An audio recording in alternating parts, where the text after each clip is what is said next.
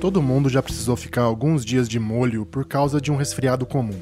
Aquela coisa chata que você certamente conhece. Nariz escorrendo, espirro, garganta coçando, às vezes dor de cabeça e febre. A doença vai embora sozinha em uma semana, mas enquanto não passa, haja paciência. Quem é adulto pega um negócio desses de duas a três vezes por ano. No caso das crianças, a frequência dos resfriados pode ser muito maior. E lógico, em casos raros pode acabar dando alguma complicação mais séria. Não confunda com a gripe, são doenças diferentes.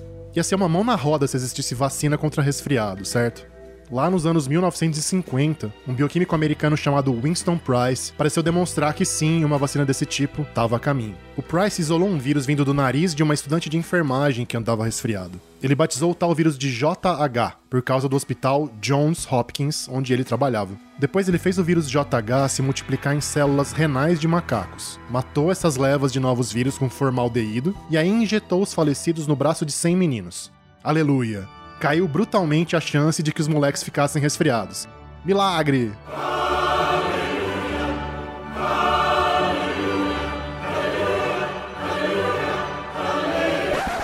É, só que não era bem assim.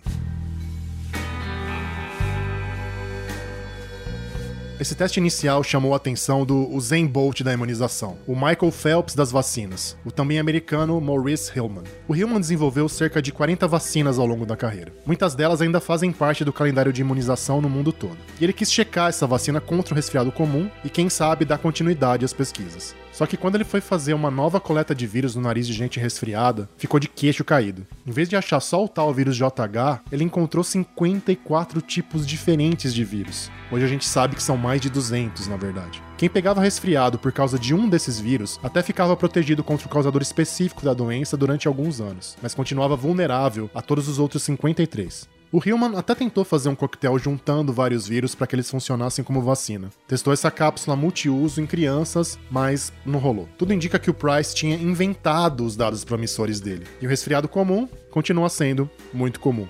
Desculpa o pleonasmo.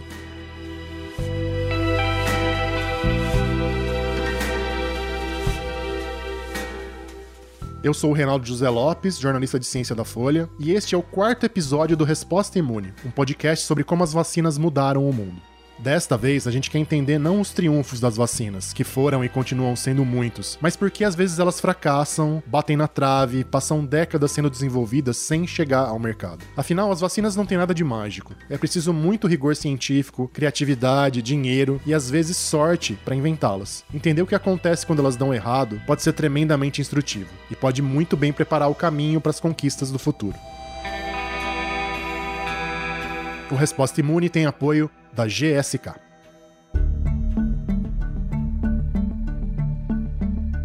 Essa história de vacinas que morrem na praia pode parecer estranha para muita gente que acompanhou o desenvolvimento de imunizantes durante a pandemia de Covid-19. Afinal de contas, em pouco mais de um ano depois da descoberta da doença, meia dúzia de vacinas, usando diferentes abordagens e plataformas, foram testadas com sucesso e começaram a ser usadas em massa no mundo. Em resumo, as vacinas contra a Covid deixaram a gente muito mal acostumado. Só que as circunstâncias que fizeram com que tanta vacina relativamente eficaz aparecesse num prazo tão curto são muito especiais. Depende de uma conjunção de fatores que não aparecem toda hora assim de bandeja. É importante deixar claro que é um conjunto de coisas, mas o que é principal é porque a pandemia era um problema global, precisava ser tratada como tal, então a gente precisava ter esforços do mundo inteiro e a partir dessa alta taxa de infecção, a gente conseguiu rapidamente concluir os estudos. Essa é Letícia Sarturi, que tem doutorado doutorado em Biociências e Fisiopatologia pela Universidade Estadual de Maringá e é professora da Universidade Paulista, a Unip. Ela destaca que, embora no começo ninguém conhecesse o novo coronavírus, ou SARS-CoV-2, como ele é chamado oficialmente, alguns parentes próximos dele estavam na mira da ciência fazia décadas. A gente já tinha um prévio conhecimento de outros vírus semelhantes ao SARS-CoV-2. A gente tinha o vírus SARS-CoV, vírus da MERS, que são vírus parecidos com o vírus SARS-CoV-2, e com isso a gente aplica esses conhecimentos prévios para essa doença. Na primeira década do século 21, A partir de 2003, o vírus da SARS apareceu seguindo um script muito parecido com o da Covid-19. Ele também emergiu na China, também veio do contato com mamíferos silvestres, que é a hipótese mais provável no caso da Covid, e também causava sintomas respiratórios. SARS é a sigla inglesa da expressão Síndrome Respiratória Aguda Grave. A doença matou cerca de 800 pessoas no mundo e foi totalmente controlada, provavelmente porque ela não se espalhava com a mesma facilidade da Covid hoje.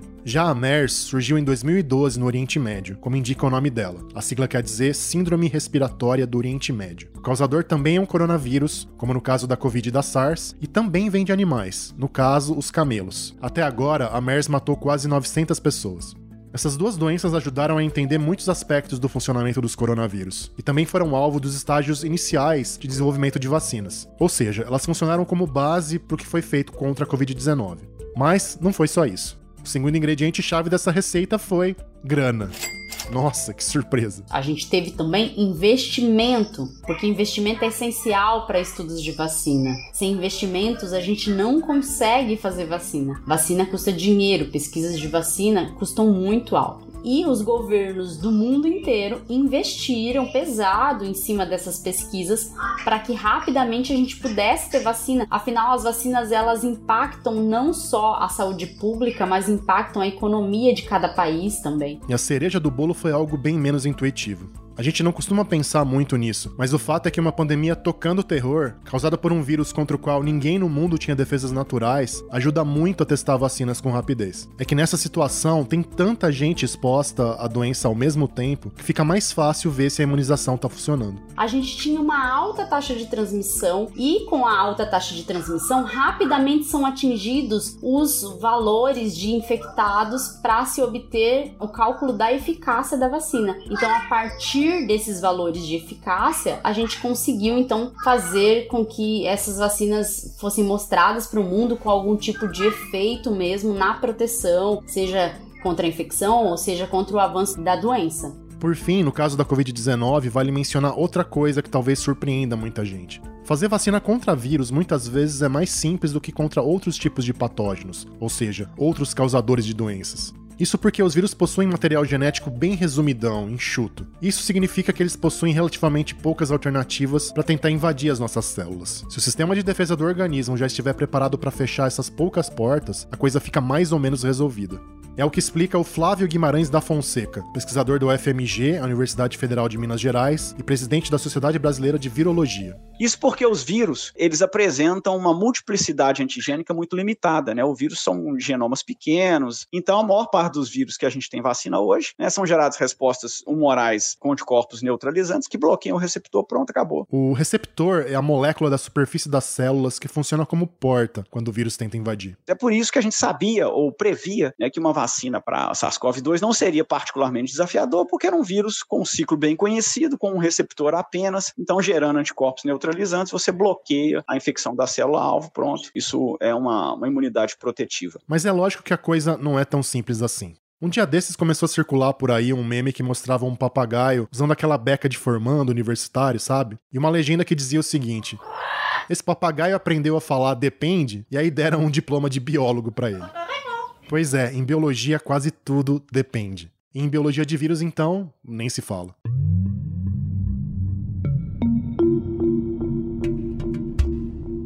Alguns inimigos virais da humanidade se comportam de um jeito muito mais sacana. É por isso que até hoje não existe uma vacina capaz de derrotar o HIV, o causador da AIDS. O Flávio explica por que o HIV é um osso tão duro de roer. A chave do problema é que o vírus ataca justamente as células responsáveis pela defesa do organismo. E aí, a coisa engrossa. O que, que nos permite prever se uma vacina vai ser particularmente desafiadora ou não são características das próprias infecções. Né? Então, quando um vírus utiliza como alvo, tecido-alvo, né, célula-alvo, as próprias células em que a resposta imune é gerada, isso já representa em si um desafio para a geração de uma vacina. Ao se multiplicar dentro das células do sistema imunológico, o HIV vai sabotando justamente as bases de uma possível resposta positiva à vacinação. É como se ele destruísse o arsenal do exército inimigo antes mesmo da luta começar. E tem outro problema. O HIV é notório pela tremenda capacidade de mutação que ele tem. Ou seja, quando o vírus usa as células infectadas para se reproduzir, ele gera inúmeras alterações no próprio material genético. E essas mudanças vão se multiplicando enquanto ele continua invadindo novas células da vítima. Tá, até aí todo vírus faz isso. A gente está observando esse processo praticamente em tempo real toda vez que aparece outra variante do SARS-CoV-2 na atual pandemia. Só que, no caso do HIV, isso acaba tendo um efeito dentro do organismo de uma única pessoa, e não apenas quando o vírus pula de uma pessoa para outra. É tanta mutação que o sistema de defesa do infectado nunca consegue aprender a se defender do vírus. Vira um looping infinito, como explica o Flávio. Ele apresenta, né, como característica de seu ciclo replicativo, a introdução frequente, mesmo dentro de um mesmo indivíduo, então um indivíduo que foi infectado, o vírus se multiplicando dentro daquele indivíduo, ele vai sofrendo modificações, alterações à medida que ele vai se multiplicando. Então ele fica fugindo, vamos dizer assim, né, escapando da resposta do hospedeiro durante o próprio desenvolvimento de sua infecção. Por tudo isso, isso, ainda é difícil dizer se teremos alguma vacina eficaz contra o HIV no futuro. E não foi por falta de investimento. Num caso tão complexo quanto esse, o dinheiro não foi capaz de fazer mágica. Muita gente fala, e é verdade, que o HIV ele representa um dos piores fracassos da comunidade científica, né? Porque a gente vem tentando desenvolver uma vacina há 40 anos, desde que o HIV foi detectado, foi descoberto, um volume de recurso muito grande, despejado ano a ano, e ainda assim nós não conseguimos gerar uma vacina. E a virologistas muito icônicos e famosos no mundo inteiro. Né? Uma vez eu vi a entrevista de um desses falando que ele, infelizmente, acredita que não é possível gerar uma vacina pro HIV em razão dessas situações que eu expliquei há pouco. Né? Outro vírus bem barra pesada que continua dando olé nos pesquisadores é o causador da dengue. Ou talvez eu devesse dizer os causadores da dengue, no plural. Porque o problema é justamente o fato de eles serem um monstro de quatro cabeças. Ou a gente coloca uma focinheira em todas elas, ou não adianta nada. A razão para isso, no caso caso da dengue, por exemplo, é que o vírus, na verdade, são quatro, são quatro sorotipos diferentes e que são tão diferentes entre si que alguns virologistas consideram que eles deveriam ser chamados de vírus separados, né? Não sorotipos dentro de uma mesma espécie. Aliás, é isso que explica porque as pessoas podem pegar dengue várias vezes. O que muda de uma infecção para outra é o sorotipo do vírus. Um, dois, três ou quatro, que a pessoa tá pegando daquela vez. E também explica porque uma segunda, terceira ou quarta infecção pode acabar gerando uma forma mais grave da doença, como a dengue hemorrágica. Isso também tem impacto na vacina.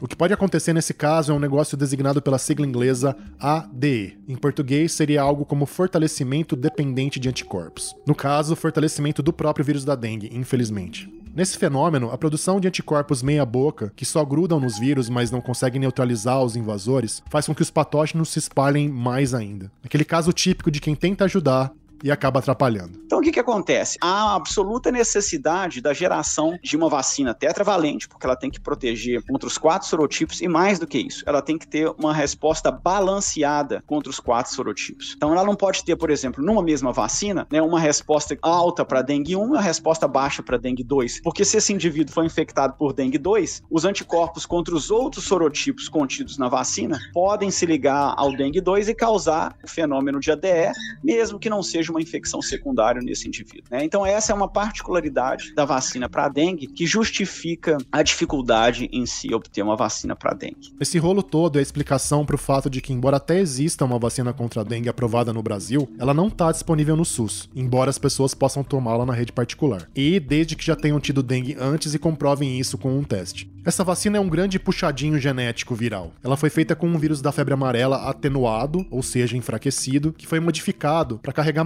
das quatro formas do vírus da dengue. Até aí, tudo bem. O problema é que ela gera uma resposta de alta proteção para alguns dos sorotipos e de proteção mais baixa contra outros. Dependendo do vírus que estiver circulando, isso pode dar problema. Se a pessoa é infectada exatamente por aquele sorotipo, cuja proteção é menos intensa no coquetel vacinal, durante a resposta do indivíduo vacinado, você está incutindo naquele indivíduo a possibilidade dele ter dengue grave se ele for infectado pelo sorotipo, que é exatamente aquele que tem respostas mais fracas no coquetel vacinal, na vacina em si. Ou seja, é preciso pensar muito bem se vale a pena aplicar na população como um todo uma vacina que envolve esses riscos. É por isso que o uso dela ainda é bastante limitado.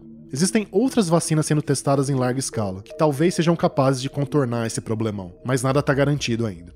Segura a onda aí que a gente volta em 15 segundinhos. As vacinas são uma grande conquista da ciência e da humanidade. São ainda a melhor forma de evitar doenças graves que podem levar à morte ou deixar sequelas para o resto da vida. A GSK é a farmacêutica líder em vacinas no país.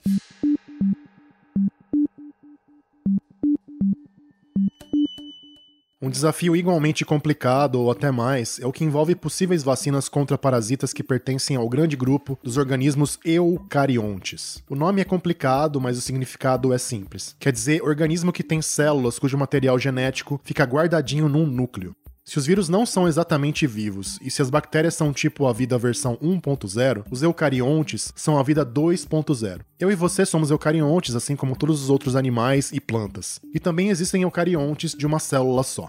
É o caso de um velho inimigo da humanidade, o plasmódio, causador da malária, que existe em diferentes espécies. O problema é que organismos como o plasmódio ou os vermes que causam doenças como a esquistossomose são criaturas com material genético complexo, como o nosso. E eles também têm um ciclo de vida super complicado, passando por mudanças que a gente poderia comparar à metamorfose que alguns insetos sofrem. Sabe aquele negócio de lagarta que vira pupa e depois vira borboleta? É tipo isso, só que na corrente sanguínea ou nas tripas de quem foi infectado pelo parasita. Essas transformações complexas, somadas ao material genético também mais elaborado, fazem com que o sistema imune apanhe um bocado para lidar com esse tipo de ameaça. E lógico que isso também vale para as vacinas que tentam preparar o sistema imune antes da infecção. Cada uma dessas formas vai apresentar uma mistura diferente de antígenos em sua superfície, como se fossem realmente parasitos diferentes. Só uma revisão rápida rápida antes do Flávio continuar a explicação. Antígenos são as moléculas do invasor que o organismo usa para reconhecer o inimigo e para preparar o contra-ataque. As vacinas também introduzem antígenos no organismo humano para que esse contra-ataque já fique prontinho. Cada forma é do mesmo parasita, da mesma espécie, mas eles apresentam antígenos diferentes em cada fase de sua multiplicação. Então a busca que se faz é tentar achar antígenos que são importantes para bloquear o ciclo em algum momento. E essa talvez seja a dificuldade. Pois é.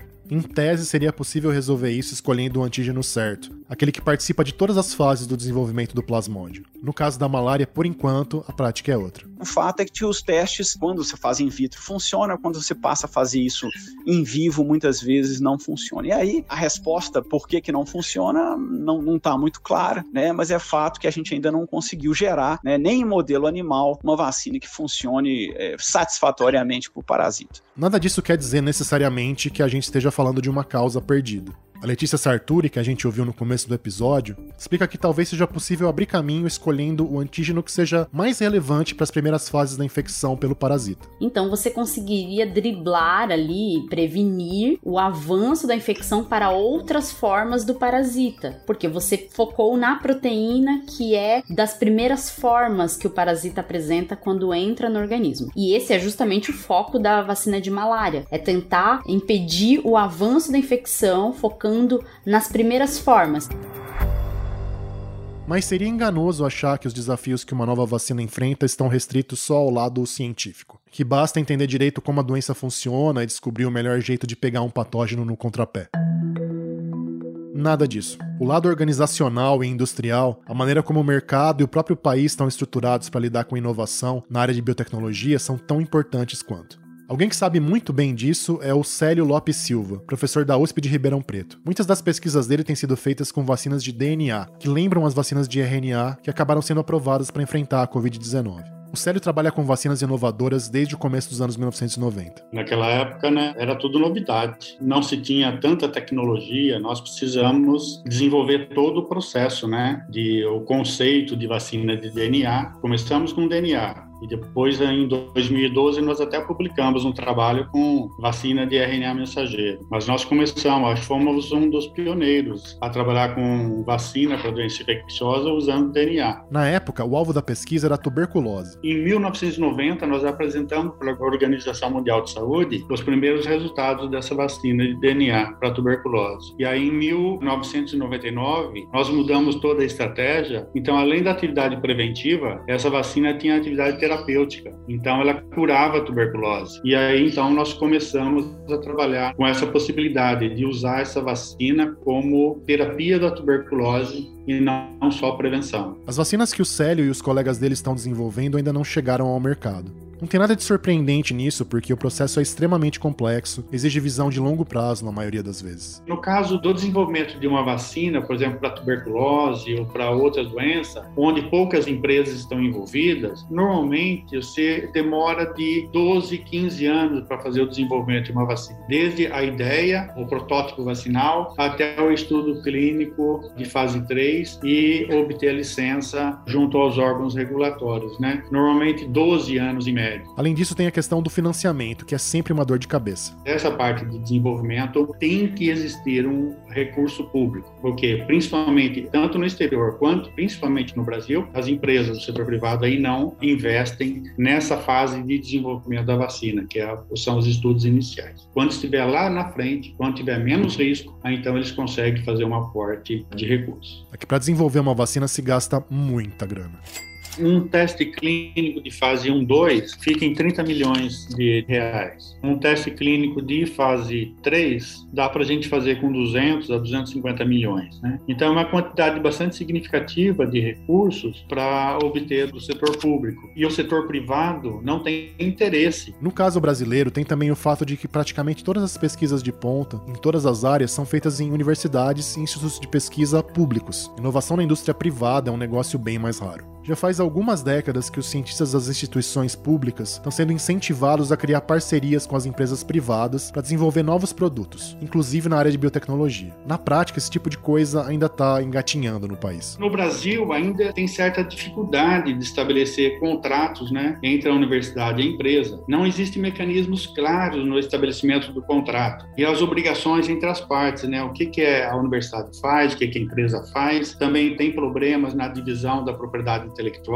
na porcentagem dos royalties. Outro grande problema por aqui é a infraestrutura para produzir o chamado lote piloto de uma vacina. Grosso modo, é a produção inicial de um fármaco, que serve para demonstrar que todas as condições corretas de fabricação, preconizadas pelo mercado internacional e pelas agências regulatórias mundo afora, estão sendo seguidas direitinho. Ou seja, isso ajuda a chancelar a qualidade e a segurança do produto e permite que a produção passe para uma escala maior, comercial. Acontece que por aqui isso é bem difícil de fazer. O Brasil não tem condições técnicas e de infraestrutura para desenvolver ou produzir lotes pilotos de vacinas em condições regulatórias não tem nem a capacitação técnica e infraestrutura de laboratórios que façam a produção dentro das normas regulatórias. O Célio tem uma expressão meio pesada para designar esse conjunto de problemas para a produção de novas vacinas aqui no país. Esses gargalos, eles na verdade são caracterizados como o vale da morte da ciência e tecnologia nacional. Então, o Brasil não conta com laboratórios certificados e validados em condições de boas práticas de laboratório e fabricação para realizar o desenvolvimento tecnológico, produção do lote piloto e execução dos estudos pré-clínicos. Então, esse é o grande gargalo da ciência e tecnologia nacional. Ou seja, as universidades passam anos pesquisando as vacinas e fazem muitas descobertas, mas quando é necessário dar o passo final para que os imunizantes possam de fato ser testados em seres humanos e produzidos, a coisa empaca. A academia e os estudos iniciais de prova de conceitos a gente consegue fazer muito bem, mas a hora que chega na produção do lote piloto e na execução dos estudos pré-clínicos, a gente não tem condições. A gente precisa terceirizar com empresa do exterior. A gente tem que resolver esse tipo de gargalo no Brasil. Já deveria ter sido resolvido isso aí. É uma visão estratégica. Qualquer país aí, tanto a Índia, China, Rússia, todos eles já estão com vacinas aí no mercado e todos eles têm toda essa tecnologia, né? E outros países têm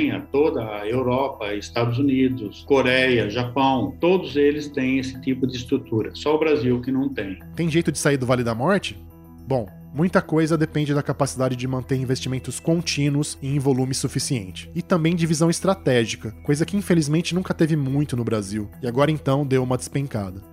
A boa notícia é que isso não é capaz de fazer os pesquisadores brasileiros desanimarem. É uma motivação muito grande, é um prazer, né? Você vendo, observar o desenvolvimento todo da vacina, dos processos. E eu acho que é uma área que eu gosto muito. Tem necessidade, você vê a necessidade da, da população, né? Isso é um grande motivador, né? Da gente tentar deixar alguma coisa. O Brasil tem que se preparar. Ele está muito atrasado em relação aos outros países. E eu acho que é o momento, né? De mudar um pouco pouco essa estratégia, a visão, né? Tomara, Célio. Tomara que mude.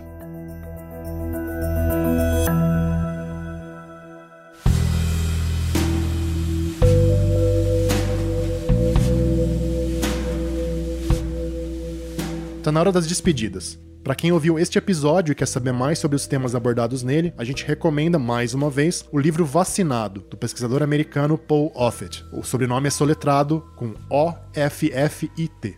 Esse livro é um excelente guia para quem deseja entender como as principais vacinas hoje disponíveis foram desenvolvidas. Além disso, foi dele que a gente tirou a história sobre o fracasso da vacina contra o resfriado comum, que deixou muita gente empolgada no século passado, até ser desmascarada como fraude. A nossa entrevistada, Letícia Sarturi, também tem seu próprio podcast chamado Escuta a Ciência, que você pode achar na sua plataforma favorita. Ou, se você é do tipo que gosta mais do YouTube, a Letícia também tá por lá. Como de costume, as entrevistas e o roteiro do Resposta Imune desta semana foram feitos pela minha eficientíssima colega Juliana Deodoro e por mim, Real José Lopes. Contamos com os sortilégios do Merlin da edição de som, o Luan Alencar, e com a sábia supervisão do chefe Maurício Meirelles, que você certamente conhece do podcast Café da Manhã aqui na Folha. O trechinho com o famoso Aleluia musical vem da obra O Messias de Handel, numa apresentação da Royal Choral Society do Reino Unido. E é isso. Cuide-se, use máscara, tome todas as doses recomendadas da sua vacina assim que puder. E se ainda não assinou Resposta Imune no seu tocador de podcasts, por favor, faça isso. No próximo episódio, a gente analisa como a vacinação deve impactar o futuro da pandemia de Covid-19 e esperamos o fim dela. Até lá.